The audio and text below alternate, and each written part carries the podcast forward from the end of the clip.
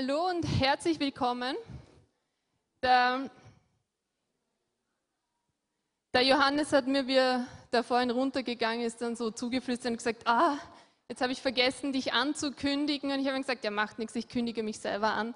Also, nachdem wir heute doch relativ viele Gäste haben, ähm, nur ganz kurz, mein Name ist Tina, ich bin Pastoralassistentin hier in dieser Gemeinde und ich freue mich, dass du, dass ihr heute da seid. Ähm, ist doch ein bisschen ungewöhnlich, dass jetzt so viele aus ihrem Weihnachtskoma erwacht sind und es in den Gottesdienst geschafft haben. Darüber freuen wir uns. Schön, dass ihr da seid. Und nachdem wir ja mit großen Schritten auf das neue Jahr zugehen und ich bin mir sicher, jeder von euch hat schon so begonnen, oder seine Neujahrsvorsätze zurechtzulegen. Oder gibt es ja jemanden, der schon so ein bisschen sagt, okay, das soll sich im nächsten Jahr ändern, das soll im nächsten Jahr besser werden, das möchte ich auf alle Fälle verändern? Gibt es ja irgendjemand? Ja, genau. Ähm, und das ist bei mir genauso. Und deswegen möchte ich heute über einen meiner Neujahrsvorsätze ähm, zu euch sprechen und wie ihr da schon seht, es geht um Fokus. Also Sport und weniger Süßes gehört natürlich auch dazu, ja, aber da habe ich jetzt nicht so viele Bibelstellen gefunden. Jetzt haben wir gedacht, naja, ich kann auch über Fokus predigen, das ist ein bisschen biblischer. Okay. Also, und wir, wir leben ja in einer Zeit, wo wir wissen, dass wir unendlich viele Möglichkeiten haben, oder? Ich meine, wart ihr schon mal im Supermarkt und habt versucht, Joghurt zu kaufen? Ich habe aufgehört, Joghurt zu essen, weil ich habe einfach nicht die Zeit zu priorisieren, was mir am Joghurt wichtig ist, damit ich mich dann für eins entscheiden kann. Ja? Und genauso ist es in unserer Welt. Ja? Wir haben einfach irrsinnig viele Möglichkeiten, aus denen wir wählen können. Und bevor wir uns noch auf irgendetwas fokussieren können, müssen wir eigentlich ja erst priorisieren, in welche Richtung wir überhaupt wollen, welches Ziel wir denn überhaupt erreichen wollen, wo wir überall hin oder wo wir überhaupt hin ähm, möchten. Herzlich willkommen. Da hinten kommt noch eine ganze Gruppe herein. Ähm, und ich glaube, ihr wisst auch, dass wir in einer Zeit leben und vor allem in einer Generation, vor allem auch meine und die Generation nach mir, wir haben unendlich viele Möglichkeiten, uns auch zu zerstreuen und abzulenken. Und wir sind die Generation, die wahrscheinlich am härtesten damit kämpft, uns zu fokussieren, uns zu konzentrieren und Entscheidungen zu treffen, oder? Viele Möglichkeiten zu haben, aus denen man auswählen kann, das ist nicht immer ein Segen, sondern kann auch ganz oft eigentlich ein, ein Werkzeug sein, uns innerlich zu lähmen und uns dahin zu führen, dass wir passiv werden und dass wir ähm, überhaupt keine Entscheidung treffen. Ja. Und ich möchte heute so ein bisschen eben darüber reden, ähm, wo uns den Fokus vor allem geistlich weiterbringen kann. Ja, ähm, ich möchte ein bisschen darüber reden, dass wir vielleicht Dinge in unserem Leben, ähm, die wir gerade so anfokussieren, aufgeben müssen oder erst einmal erkennen müssen, erst einmal lokalisieren müssen, um andere besser anfokussieren zu können. Also ich gebe euch ein Beispiel da, daraus aus meinem eigenen Leben. Ja? Ähm, viele von euch, die mich so besser kennen, die wissen ja, ich bin in einer sehr sportlichen Familie aufgewachsen. Ja? Und somit konnte ich auch von klein auf ganz, ganz viele Sportarten. Ja? Ähm, was vielleicht viele nicht so ganz wissen, ist, dass an mir ja eine sehr erfolgreiche und großartige österreichische Skirennläuferin verloren ging. Und zwar aus dem Grund, und zwar aus dem Grund, weil ich im Machfeld aufgewachsen bin, ja, was nicht so unbedingt das Skigebiet Nummer eins in Österreich ist. Ähm, ich arbeite immer noch daran, dass aufzuarbeiten. Ja.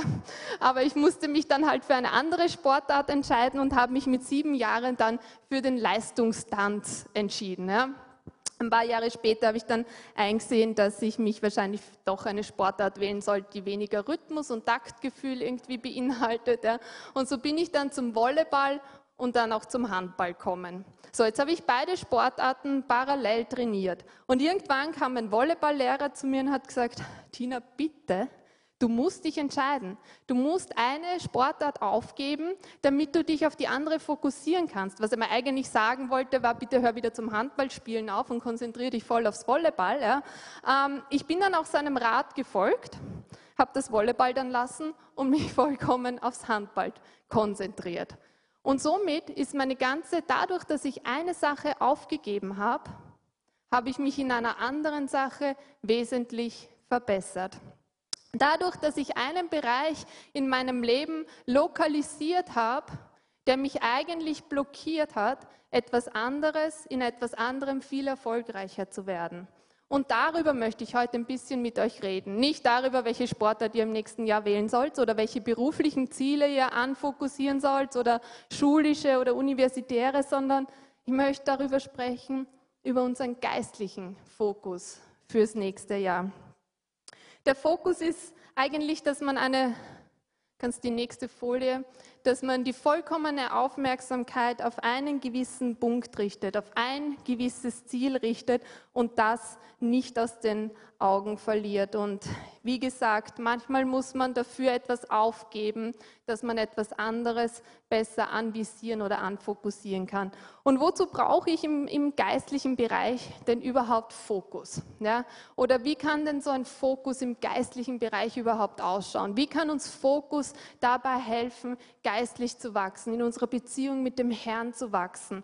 Ähm, und wieso sollen wir so, so einen Schwerpunkt darauf legen. Ja? Ich, glaube daran, ich glaube daran, dass wenn wir geistlich uns ausrichten, wenn wir geistliche Prioritäten setzen, dann kommt auch alles andere in unserem Leben ins Lot. Dann fällt auch alles andere in unserem Leben auf seinen richtigen Platz. Oder Jesus sagt uns in Matthäus ähm, 6,33, glaube ich, ist es, trachte zuerst nach meinem Reich und trachte zuerst nach meiner Gerechtigkeit und all die anderen Dinge werden dazukommen. All das andere wird sich dann schon richten, wenn wir den richtigen Fokus haben, geistlich gesehen.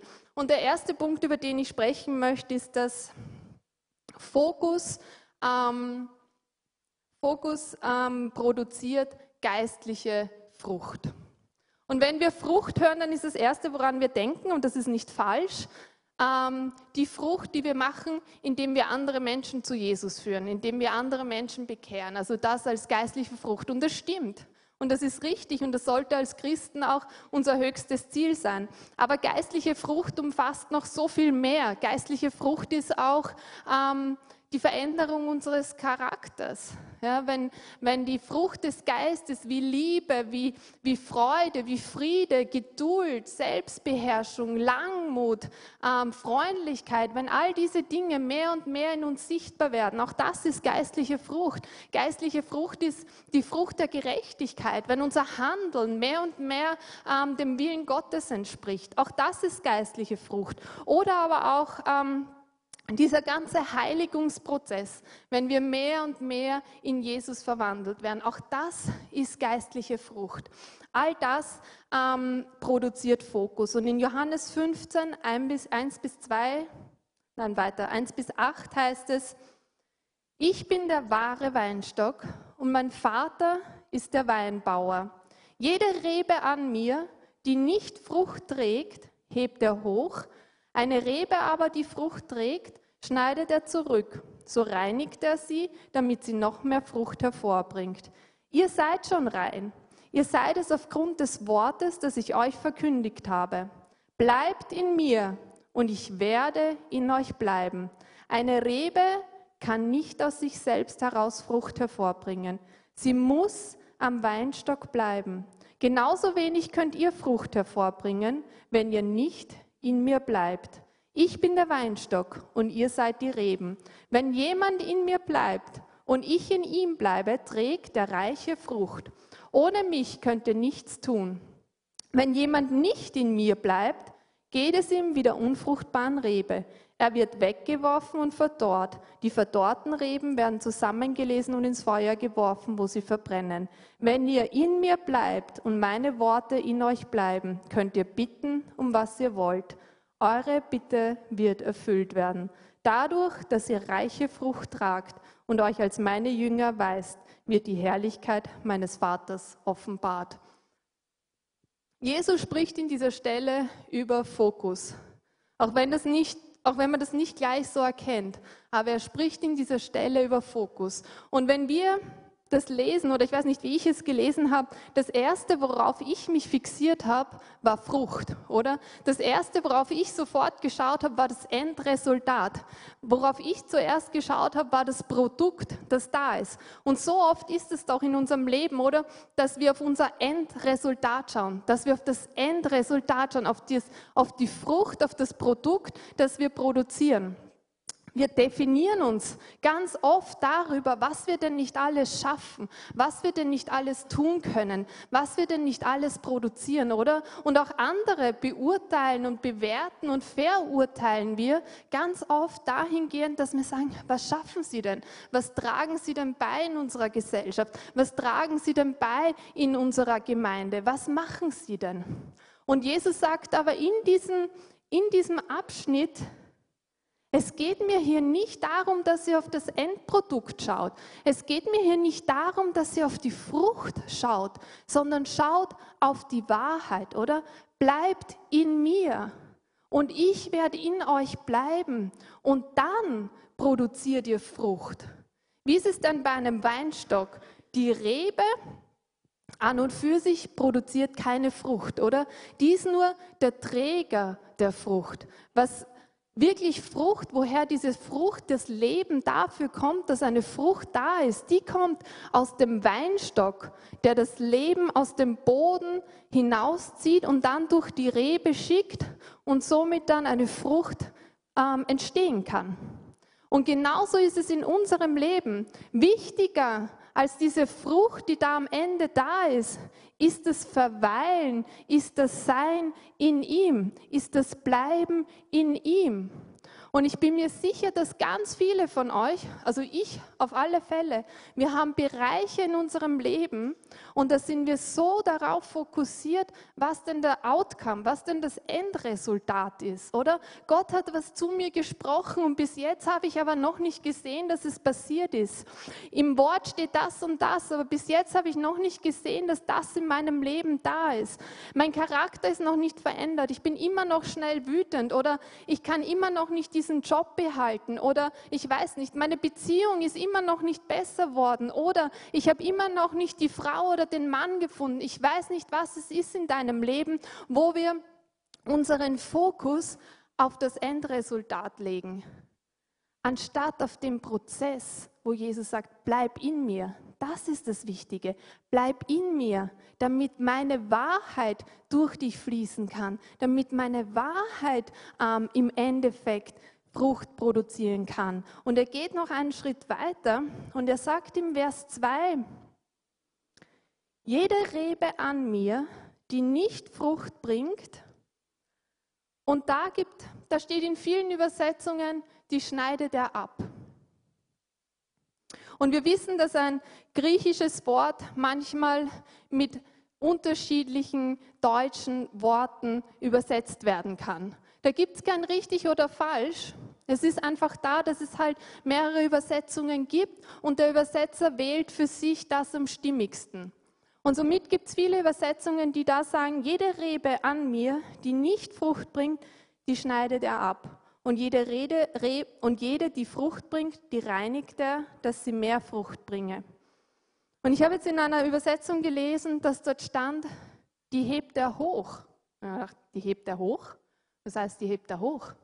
Und haben mir dann das Wort darunter angeschaut und da steht ein, ein griechisches Wort, das eigentlich sehr gängig im Neuen Testament mit hochheben übersetzt wird. So wie die Jünger, die den Korb mit den Essensresten hochgehoben hat, so wie Jesus das Kreuz hochgehoben hat. Genau dieses Wort steht da und ich habe mir gedacht, interessant, die hebt er hoch, es macht überhaupt keinen Sinn. Und dann habe ich einen Artikel gefunden und da steht drinnen, wie denn der Winzer mit seinen Reben umgeht. Und dann habe ich mir überlegt, wie geht denn der Vater mit diesen Bereichen in unserem Leben um, die keine Frucht produzieren? Wie geht denn der Vater mit dem Bereich um in deinem Leben, wo er gesprochen hat und bis jetzt sieht man da noch nichts? Schneidet er es ab und wirft es weg und sagt hoffnungslos? Wie geht er um mit den Bereichen, wo du vielleicht immer noch stolperst, wo du immer noch fällst, wo du immer noch sündigst, wo du immer noch äh, wütend wirst, wo du die Hoffnung verlierst, wo du Angst hast, wo du ungeduldig bist, Unglauben hast? Wie geht er denn mit diesen Bereichen in deinem Leben um, wo du glaubst, da gibt es keine Hoffnung mehr? Schneidet er sie ab und sagt, ja schade, Loser, weg damit, für dich gibt es ganz sicher keine Hoffnung. Geht so unser Vater im Himmel mit uns um? Nein, oder? Und so geht auch der Winzer, so geht auch der Weinbauer nicht mit seiner Rebe um, sondern in dem Artikel habe ich gelesen, wenn eine neue Rebe entsteht, dann wächst sie normalerweise nicht in die Höhe, sondern dann wächst sie am Boden. Und dann schlängelt sie sich am Boden entlang. Und was passiert ist, dass die Blätter dort, die werden staubig. Und dann regnet es und die Blätter werden matschig und sie fangen an zu schimmeln und sie fangen an ähm, einfach zu ja, verrotten und so weiter. Und das kann natürlich keine Frucht bringen, oder? Und haben wir solche Bereiche in unserem Leben? Ich habe solche Bereiche in meinem Leben, wo ich mir denke, hoffnungslos. Ja, hoffnungslos. Bis jetzt habe ich noch nichts gesehen, dass sich irgendwas getan hat, irgendwas verändert hat. Ich weiß nicht, wann da was passieren soll. Und der Weinbauer geht hin und er nimmt diese Rebe und hebt sie hoch. Und was macht er dann? Er wäscht die Blätter. Er trocknet die Blätter. Er hebt sie hoch, er bindet sie rauf, da wo das Licht und da, wo, wo ähm, der Wind hin kann, die Luft hin kann, sodass sie trocknen können und dass sie Frucht produzieren. Und das ist ein Bild für meinen Vater, oder? Für die Bereiche in unserem Leben, wo wir selbst aufgegeben haben, wo wir sagen, das ist ein toter Bereich, da tut sich einfach nichts, ich sehe keine Veränderung und ich bin verzweifelt darüber oder ich bin gleichgültig. Es ist mir mittlerweile egal, ob sich was tut oder nicht tut. Genau solche Bereiche, da kommt der Heilige Geist hinein. Und, dann, und zwar dann kommt er hinein, wenn wir uns entscheiden und sagen, okay, ich schaue jetzt mal nicht auf das Endresultat. Ich schaue jetzt mal nicht auf ist da Frucht oder keine Frucht, weil das frustriert mich und das macht mich vielleicht depressiv und das macht mich gleichgültig und ich schäme mich dafür oder sonst was, sondern ich entscheide mich, auf diesen Prozess zu schauen. Ich entscheide mich dafür, in ihm zu verweilen und ich gebe ihm neu diese Bereiche hin in meinem Leben. Ich lege es ihm neu vor. Egal was das Endresultat ist, aber ich lade neu seine Wahrheit ein in diesen Bereich hineinzukommen und mir Hoffnung zu geben, ihn zu reinigen von aller Scham, von aller Schuld, von aller Frustration, von aller Hoffnungslosigkeit. Genau das ist, was der Vater in unserem Leben tun möchte. Genau das und genau dafür brauchen wir Fokus.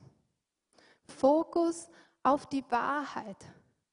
Fokus auf das Verweilen in ihm.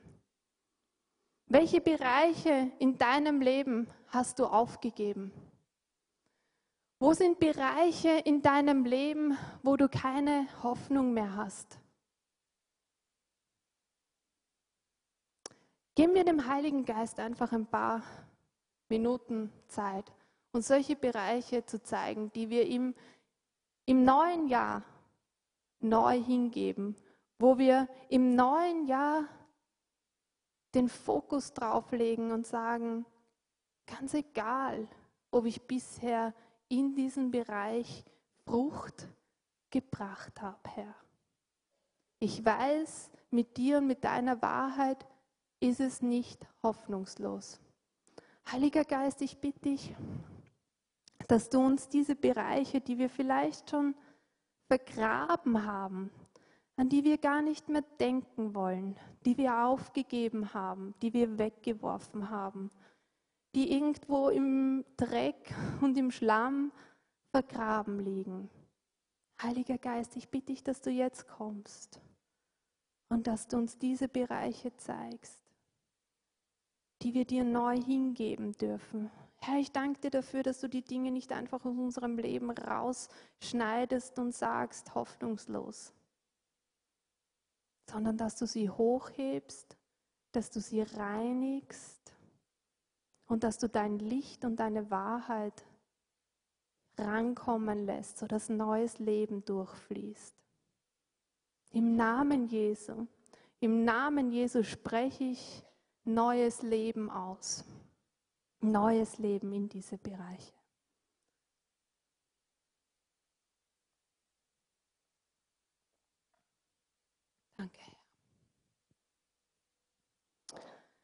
Wir brauchen aber auch Fokus, um in einer negativen Welt positiv zu bleiben. Wie viele von euch erleben das tagtäglich, dass irgendwelche negativen Einflüsse auf dich einströmen? negative Nachrichten, negative Dinge, die du erlebst in deiner Umwelt oder die du in der Umwelt siehst und dich belasten, negative Dinge aus deiner Familie, negative Worte aus deinem Freundeskreis, negative Erfahrungen, die du in der Arbeit machst und so weiter und so fort, oder? Wir alle kennen das. Und all dieser Druck, der da auf uns ausgeübt wird, tagtäglich, stiehlt uns unseren Frieden wenn wir zulassen, dass er unseren Fokus verschiebt. Jesus sagt in Matthäus 24, 12, und weil die Gesetzlosigkeit überhand nehmen wird, wird bei den meisten die Liebe erkalten. Und weil die Negativität in unserem Leben überhand nehmen wird, weil die negativen Nachrichten überhand nehmen, weil die negativen Worte ähm, überhand nehmen, weil einfach die negativen ähm, Erfahrungen, die wir machen in unserem Leben überhand nehmen, wird die Liebe in uns erkalten. Und ich hatte dieses Bild von einer Kerze. Eine Freundin von mir hat mir vor einigen Jahren mal so eine selbstgemachte Stabkerze geschenkt. Unglaublich viel Arbeit. Ja? Also keiner von mir wird jemals eine selbstgemachte Kerzen geschenkt kriegen, wirklich. Man nimmt diesen Docht ja, und dann hält man ihn in das Wachs hinein und dann zieht man wieder raus und dann lässt man erkalten und dann wiederholt man das und wiederholt man das und man gibt es wieder ins heiße Wachs, zieht es wieder raus, lässt es erkalten, bis man dann schließlich und endlich diese Kerze hat. Ja? Aus lauter dünnen Wachsschichten sozusagen. Ganz simpel jetzt erklärt. Aber genau das, finde ich, ist ein Bild für unser Herz und wie die Liebe in uns erkalten kann. Ja? Wenn Tag für Tag diese, diese negativen Dinge auf uns einwirken, und das muss nicht immer was persönlich mit deinem Leben zu tun haben, ja? aber wir hören halt oftmals Nachrichten oder wir sehen oftmals Bilder oder, oder wir hören irgendwelche Geschichten und mehr und mehr kommt so eine Negativität in unsere Gedanken, in unsere Gefühle und die Dankbarkeit geht und Bitterkeit kommt vielleicht, Wut kommt vielleicht, Angst kommt vielleicht und so weiter und so fort, kommt in uns hinein und dieser Druck, der lässt uns einfach den Fokus auf die Wahrheit verlieren. Und je mehr wir den Fokus auf die Wahrheit verlieren, desto leichter ist es für uns, dass wir erkalten. Ähm, ich möchte euch da auch wieder ein, ein, ein kurzes Beispiel aus meinem eigenen Leben geben und ähm, ich nenne keine Namen, aber ein paar Personen waren da eben dabei, die auch hier sind heute und das ist keine Kritik oder so, ja, sondern ich habe dieses Beispiel, ich habe dann darüber reflektiert und habe dann einfach gedacht, wow, ja, ja, genau so kommt das, genau so kommt Negativität in unser Leben hinein und wir erkalten. Ja. Ich bin eben vor einiger Zeit mit ein paar Freundinnen oder mit ein paar Freunden zusammengesessen und irgendwie, ich kann mich gar nicht mehr erinnern, sind wir auf das Thema Brustkrebs gekommen. Ja? Und jeder hat sofort ein Negativbeispiel parat. Ja? Jeder hat sofort ähm, in sein, ja, Arbeitskollegin, Freundin, weiß ich nicht, daran gestorben, leidet gerade darunter und so weiter und so fort. Ja?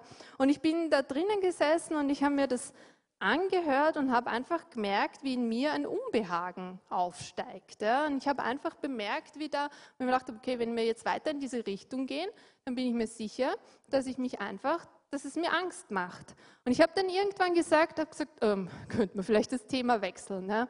Und dann hat ähm, einer aus der Runde hat dann gesagt, ja, aber wir müssen uns doch damit auseinandersetzen. Und diejenigen von euch, die mich kennen, ich meine, ich setze mich mit allem auseinander. Ja? Also es ist nicht so, dass ich mich nicht mit schwierigen Themen auseinandersetze. Und ich sage natürlich, klar, wir müssen uns mit diesen Themen, die uns unbehagen, die uns Angst bereiten, äh, mit diesen Themen müssen wir uns auseinandersetzen.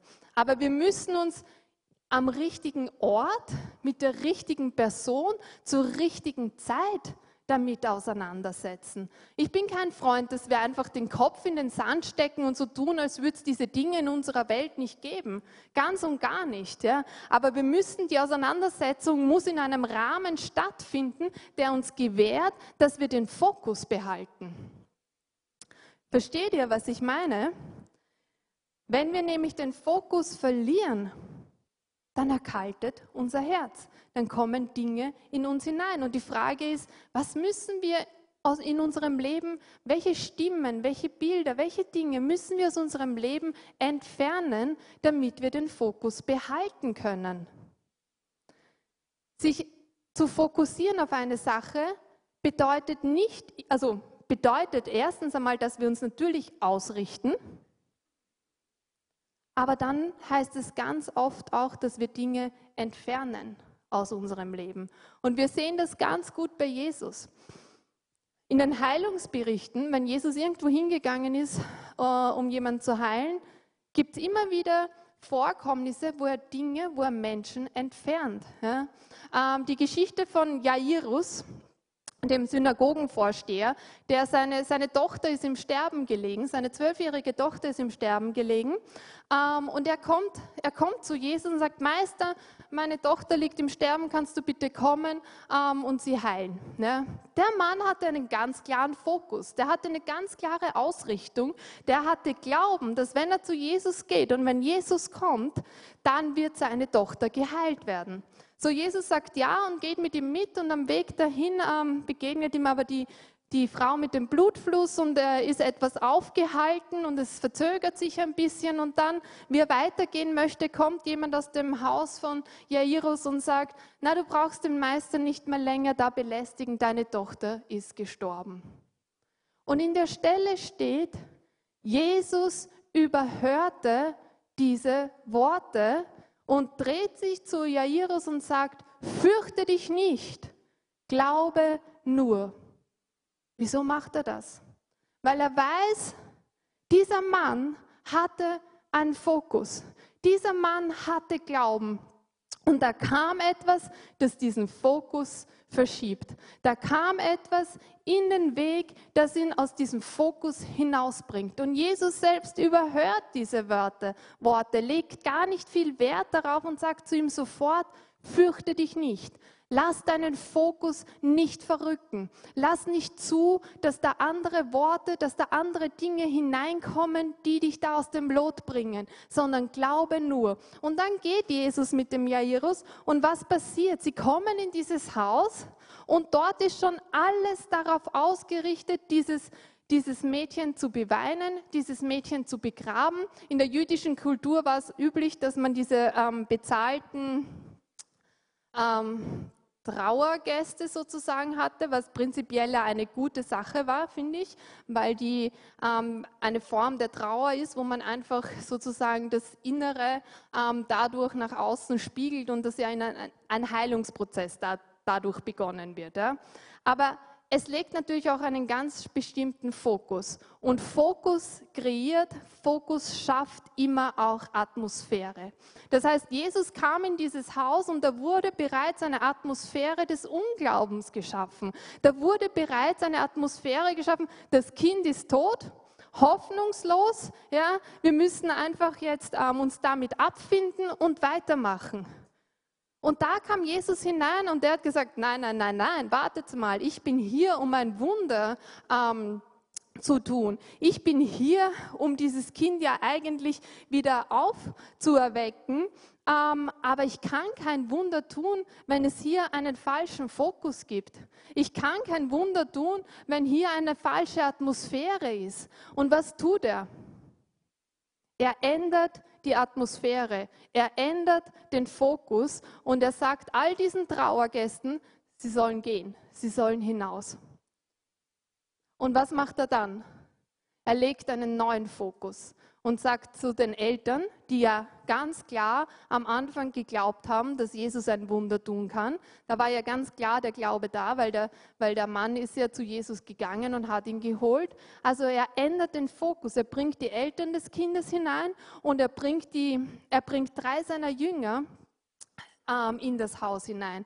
Und er verändert die Atmosphäre. Er verändert den Fokus in diesem Haus. Und dann wie nicht mehr länger Unglaube, wie nicht mehr länger eine Atmosphäre der Negativität war, da war, als nicht mehr länger die Atmosphäre des Unglaubens in dem Haus geherrscht hat, sondern Glaube da war, eine Atmosphäre des, der, der, des Positiven da war, dann ist er zu dem Mädchen gegangen, hat es berührt und hat ähm, zu ihm gesprochen, dass es leben soll und, es, und das Wunder ist passiert und es, und es hat gelebt.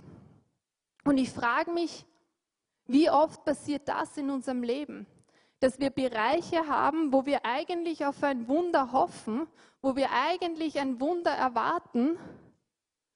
Die Geschichte könnt ihr übrigens in Markus 5 nachlesen, wo wir eigentlich auf ein Wunder warten, aber gleichzeitig eine Atmosphäre der Negativität schaffen, indem wir den falschen Fokus haben, indem wir einfach die falschen Dinge in unser Leben hineinsprechen lassen indem wir uns die falschen Dinge anhören, ansehen, ähm, lesen, was auch immer. Indem wir einfach eine Atmos die falsche Atmosphäre durch unseren Fokus schaffen. Und ich weiß, ich habe solche Bereiche in meinem Leben, wo ich, wo ich weiß, okay, ich muss nicht nur mich fokussieren, ich muss mich nicht nur geistlich auf die Wahrheit fokussieren, sondern ich muss Dinge auch ganz klar hinauswerfen. Ich muss Dinge ganz klar aus meinem Leben ähm, einfach entfernen, die mich, die mich da hineinwirken. Du kannst nicht in eine Richtung trainieren und gleichzeitig irgendwelche Störfaktoren haben, die dich in diesem Training behindern. Ich habe das gesehen, Volleyball und Handball.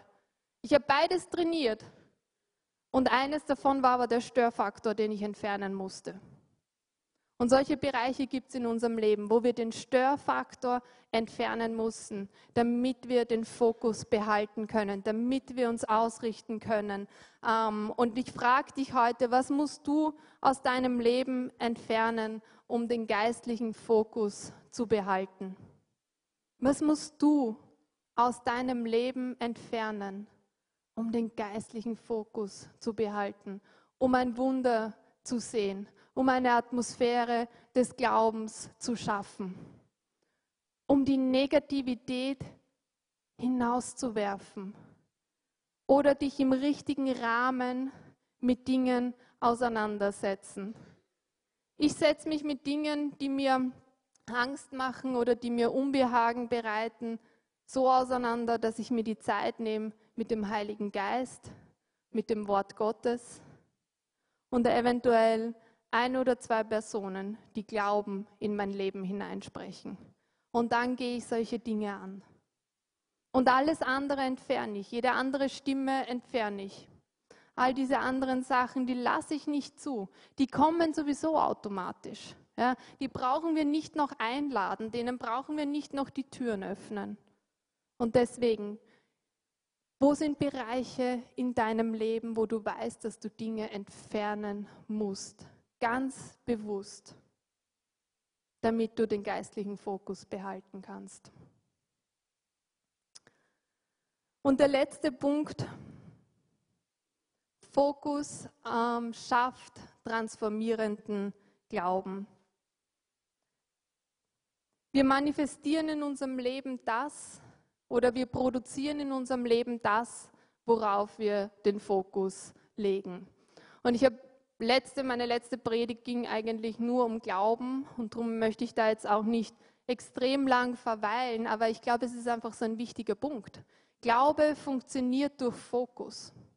Glaube funktioniert nur dann, wirklicher Glaube, der Dinge verändert, funktioniert nur dann, wenn wir fokussiert sind. Es heißt im Hebräer 12, 1 bis 2, deshalb lasst nun auch uns, da wir eine so große Wolke von Zeugen um uns haben, jede Bürde, die uns so leicht umstrickende Sünde ablegen und mit Ausdauer laufen, den vor uns liegenden Wettlauf. Indem wir hinschauen auf Jesus, und auch da wieder, das griechische Wort ist so viel mehr. Das heißt eigentlich, indem wir hinschauen und dabei aber wegschauen von allem anderen. Indem wir hinschauen auf Jesus und wegschauen von allem anderen, den Anfänger und Vollender des Glaubens, der um der vor ihm liegende Freude willen die Schande nicht achtete und das Kreuz erduldete und sich gesetzt hat zu Rechten des Thrones Gottes. Ähm, Jesus, bei unserer Bekehrung, wie wir Jesus kennengelernt haben, da hat er uns das Maß des Glaubens gegeben, oder? Somit war er der Anfänger unseres Glaubens. Aber Glaube ist dann kein Selbstläufer. Glaube muss genährt werden. Glaube braucht einen Fokus und darum heißt es auch, Jesus ist der Vollender des Glaubens. Warum? Weil Jesus selbst sagt, er ist die Wahrheit. Und die Wahrheit ist die Nahrung für unseren Glauben. Ich habe in meiner letzten Predigt das einfach kurz ein bisschen so dargestellt, dass wir hier den Natürlichen, das Natürliche haben oder die Dinge, die wir einfach mit unseren fünf Sinnen wahrnehmen. Und hier haben wir so die übernatürliche Welt, ja, die, ähm, die geistliche Welt, in der wir uns mit unserem Glauben bewegen. Und da finden wir die Wahrheit, da finden wir Jesus. In der natürlichen Welt, was finden wir da? Da finden wir Fakten. Oder Fakten sind ähm, natürliche Realitäten, die aber veränderbar sind. Und du sagst jetzt, naja, aber eine Diagnose, wo mir der Arzt sagt, dass es keine Hoffnung mehr gibt, ist eine Fakt, sind Fakten im Natürlichen, die veränderbar sind. Warum?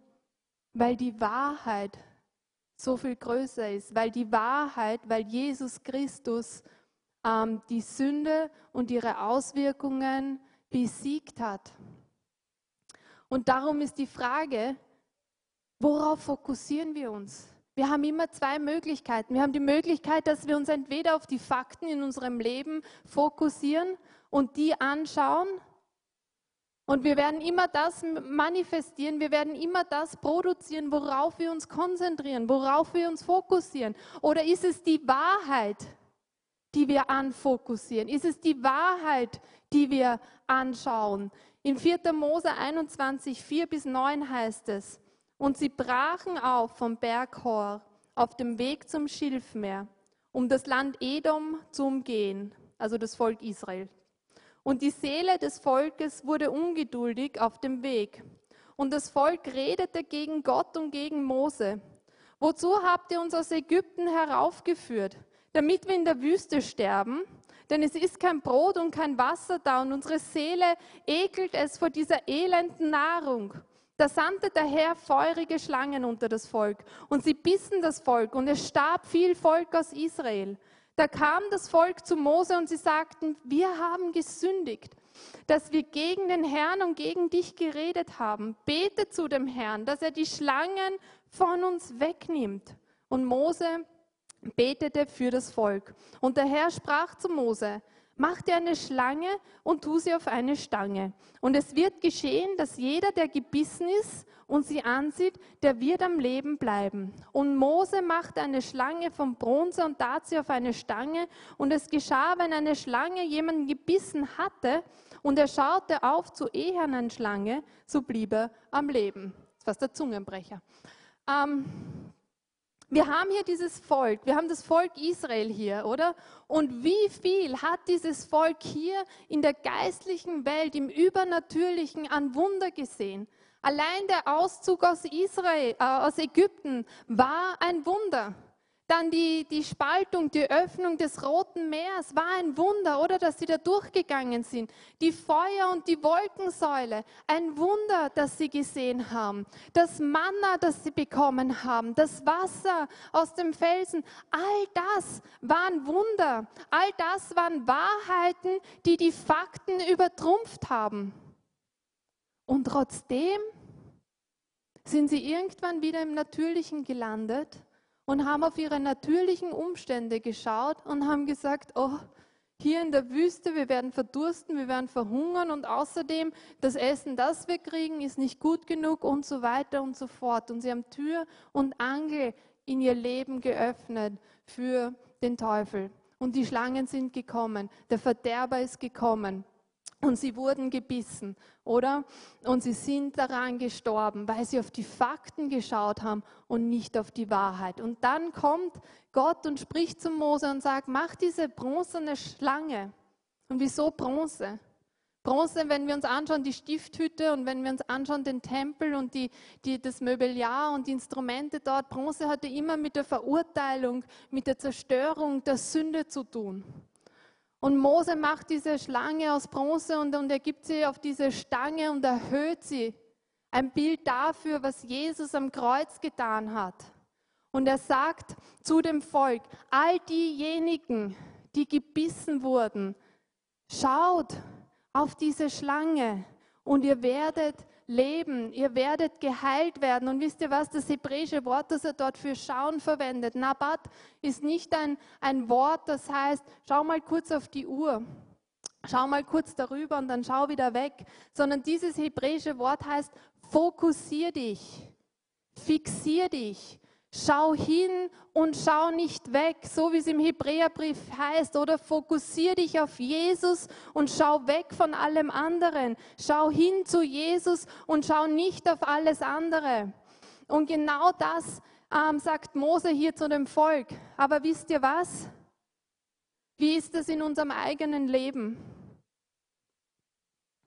Wenn wir die Fakten haben, wie leicht ist es dann von der Wahrheit wegzuschauen? Ich habe gestern Abend, es war so lustig, ich habe gestern Abend in meinem Schlafzimmer hatte ich eine Spinne. Ja? So, jetzt passiert es natürlich, wenn du deine Spinne in deinem Schlafzimmer hast, möchtest du ja auf gar keinen Fall, dass dir diese Spinne entkommt. Ja? Weil es gibt ja auch diese Statistik, dass man in seinem Leben acht Spinnen isst. Ja? Und ich möchte ganz sicher nicht in diese Statistik hineinfallen. Also möchte ich diese, also diese Spinne unbedingt töten. So, jetzt habe ich natürlich kein Tötungswerkzeug bei der Hand, blöderweise. Jetzt fixiere ich diese Spinne an, damit mir die ja nicht entkommt, habe aber kein Tötungswerkzeug bei der Hand, mit der ich diese Spinne umbringen kann. Also muss ich jetzt ganz schnell, ganz kurz mein Zimmer verlassen und ein Taschentuch holen, damit ich diese Spinne töten kann. Aber was mache ich? Ich fixiere die, sie die ganze Zeit an, oder? Ich schaue die ganze Zeit auf diese Spinne, damit sie mir ja nicht entkommt. Dann laufe ich schnell aus meinem Zimmer, hole das Taschentuch, laufe wieder hinein und schaue sofort wieder auf diese Spinne. Und dann kill ich sie. Fakten, oder? Ist es nicht oftmals so mit den Fakten in unserem Leben, dass wir sie keine Sekunde aus den Augen lassen, dass sie immer in unseren Gedanken sind, dass sie immer in unserem Mund sind, dass sie immer in unseren Gefühlen sind. Was glaubt ihr, dass es für das Volk dort so einfach war, einfach auf diese Stange mit der Schlange zu schauen? Da waren, Spinnen, äh, da waren Schlangen. Stellt euch mal vor, du hast eine Schlange, eine einzige Schlange in deinem Schlafzimmer. Du wirst sie nicht aus den Augen lassen.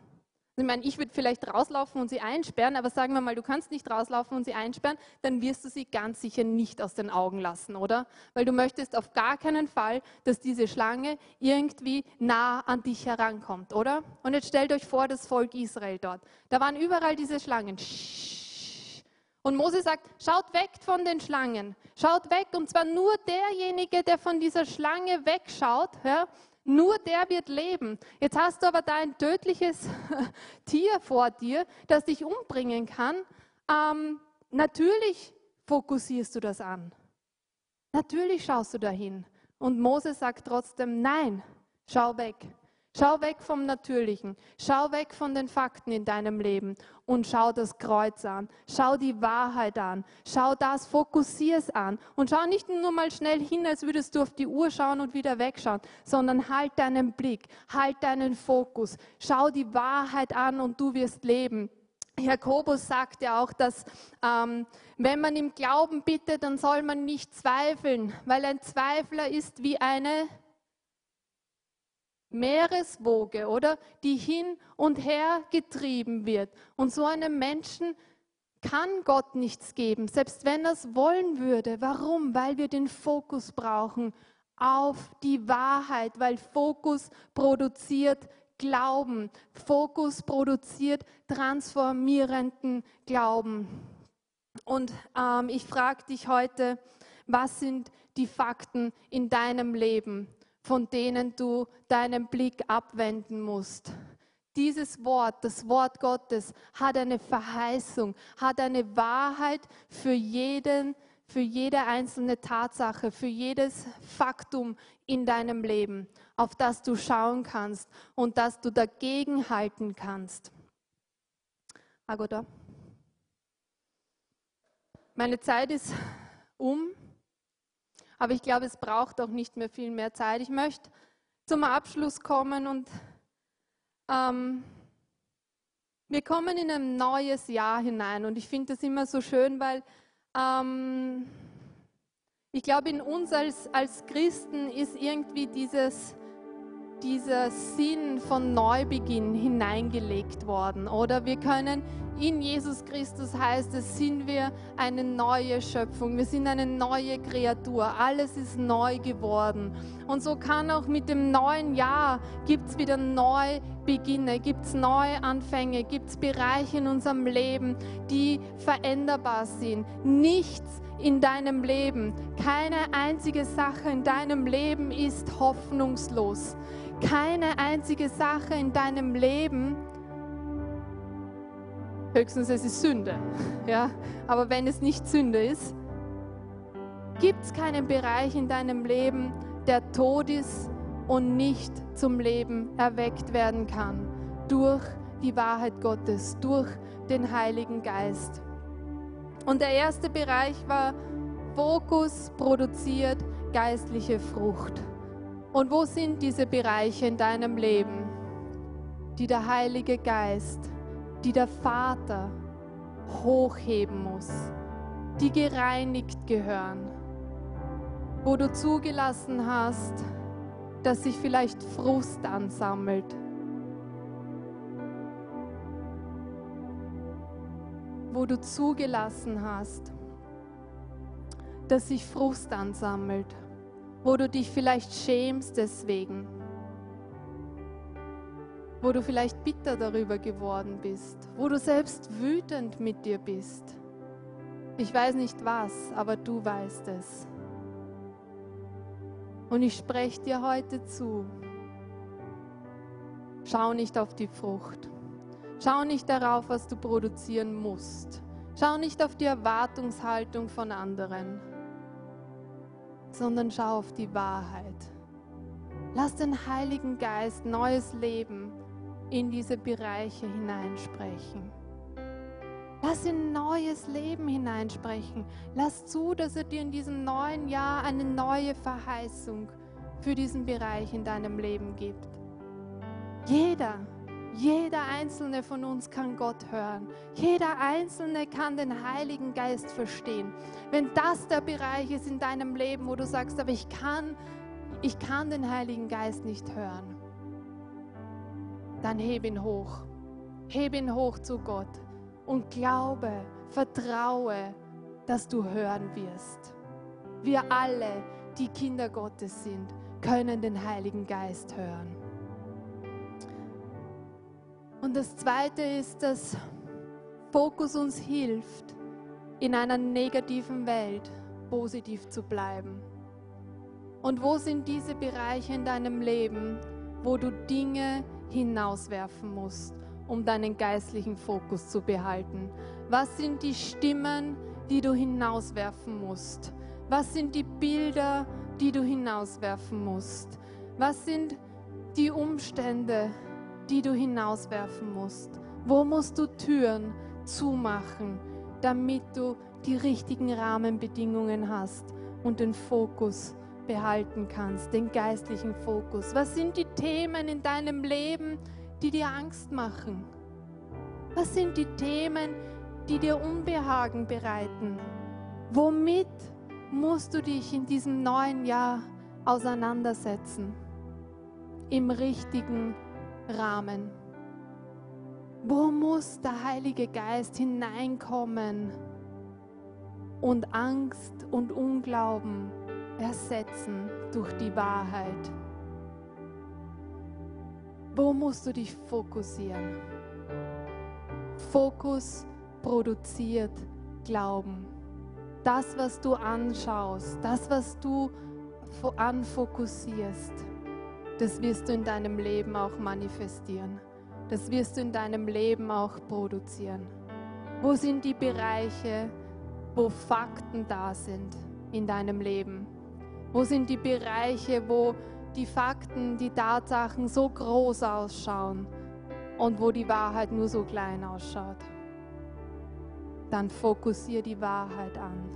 Dann schau auf das Kreuz wie das Volk Israel, das auf die Schlange geschaut hat, auf die eherne Schlange, die errichtet wurde. Vater Herr, ich danke dir. Herr, ich danke dir so sehr für dieses alte Jahr. Ich danke dir so sehr, Herr, dass du viel getan hast.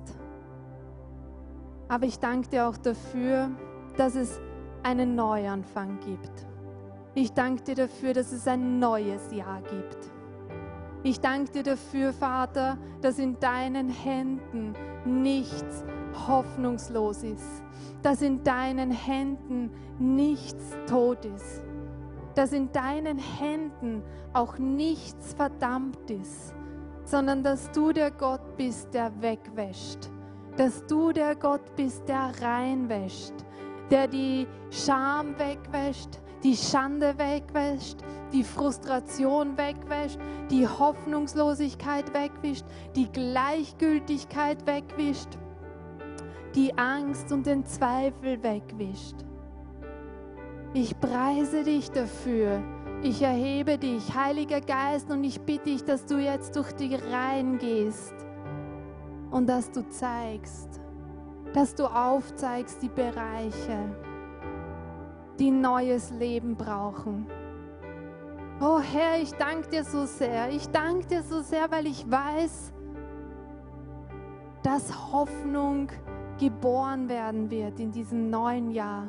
Ich danke dir so sehr, dass deine Wahrheit stärker als alles andere ist, dass dein Wort und dein Heiliger Geist stärker sind als unsere Realitäten, als unsere Tatsachen.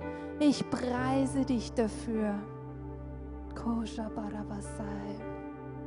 Ich lade euch ein, dass ihr, wenn ihr wollt, aufsteht oder nach vorne kommt. Aber ich lade euch ein, einfach ein bisschen Zeit jetzt noch mit dem Heiligen Geist zu verbringen.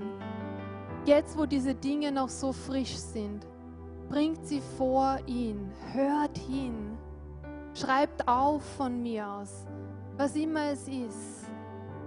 Ihr könnt da nach vorne kommen oder ihr könnt sitzen bleiben, aber nehmt euch ein bisschen Zeit noch. Herr, ich danke dir dafür. Danke, Jesus. Danke, Heiliger Geist.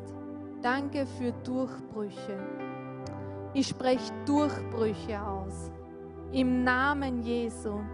Ich spreche Leben aus. Im Namen Jesu.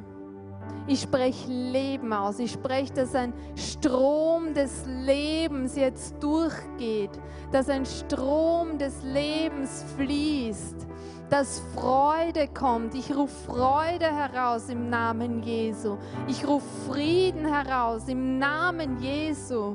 Korabasechelabasor, she Shebechalabasokor. O berebeshikida rabasakarabasai. O sabarabasan. Koshabarabasai.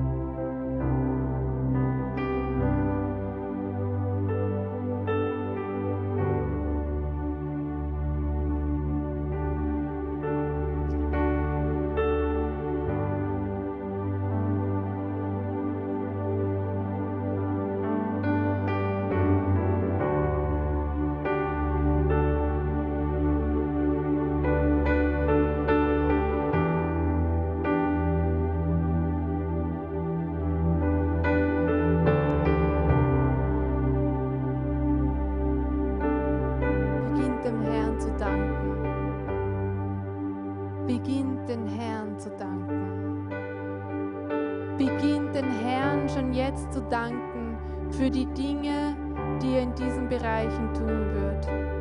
Dankbarkeit ist so ein gewaltiges Werkzeug. Dankbarkeit führt zu Freude. Dankbarkeit lässt Freude sprudeln, lässt Freude durchbrechen. Dank ihm, dass es in deinem Leben keine toten Bereiche gibt. Dank ihm dafür, dass es keine Hoffnungslosigkeit in deinem Leben gibt. Dank ihm, dass es keine depressive Verstimmung gibt. Dank ihm dafür, dass du als, als Tochter und als Sohn Gottes, dass du nicht kämpfen musst mit Ängsten, dass du nicht kämpfen musst mit Unglauben und diesen Dingen. Beginne ihn zu danken dafür, dass mit ihm Durchbrüche in diesen Bereichen möglich sind und möglich werden im neuen Jahr. Vater Herr, ich danke dir dafür. Ich preise und ich lobe dich dafür, Herr, dass wir mit Zuversicht in ein neues Jahr schauen können, dass wir mit Zuversicht vorangehen können, dass wir mit Zuversicht hinausgehen können, Herr, in diese Welt und dass wir Träger deiner Herrlichkeit sein werden, Herr, dass wir Leben hineinbringen ins im in, in, an die Orte, wo wir gehen werden. Ich möchte es aussprechen. Ich möchte es aussprechen über jedem einzelnen Leben hier erinnern und auch meinem Leben, dass wo immer wir hingehen, dass wir Träger seines Lebens sind. Dass wir nicht Träger von Gleichgültigkeit und Hoffnungslosigkeit sind, sondern dass wir Träger des Lebens sind. Dass wir Träger des Lebens unter unseren Nachbarn sind. Dass wir Träger des Lebens sind, wenn wir in die Straße Straßenbahn oder in die U-Bahn einsteigen. Oh, danke, Vater, Herr, dass wir dieses Leben in uns tragen. Danke, Vater, dass wir diese Hoffnung in uns tragen. Danke, dass wir Träger deiner Hoffnung sind, wo immer wir auch hinkommen. Im Namen Jesu. Im Namen Jesu. Im Namen Jesu. Und wenn du noch nicht durchgebrochen bist, dann gib nicht auf dann fokussier dich, dann schau auf die Wahrheit, dann lade den Heiligen Geist ein. Lade ihn ein, in diese Bereiche zu kommen. Er schneidet sie nicht ab und er nimmt dir auch nichts weg, sondern er erneuert sie. Wisst ihr, das, das prophetische Wort, das in diesem Jahr über unserer Gemeinde gelegen ist, war Erneuerung. Und damit möchte ich dieses Jahr beenden. Damit möchte ich schließen, dass wir Erneuerung erleben können in diesen Bereichen. Wenn wir uns öffnen, wenn wir verweilen in der Wahrheit, wenn wir die Wahrheit anschauen, wenn wir die Wahrheit anfokussieren und alles andere aus unserem Leben hinauswerfen. Danke, Herr.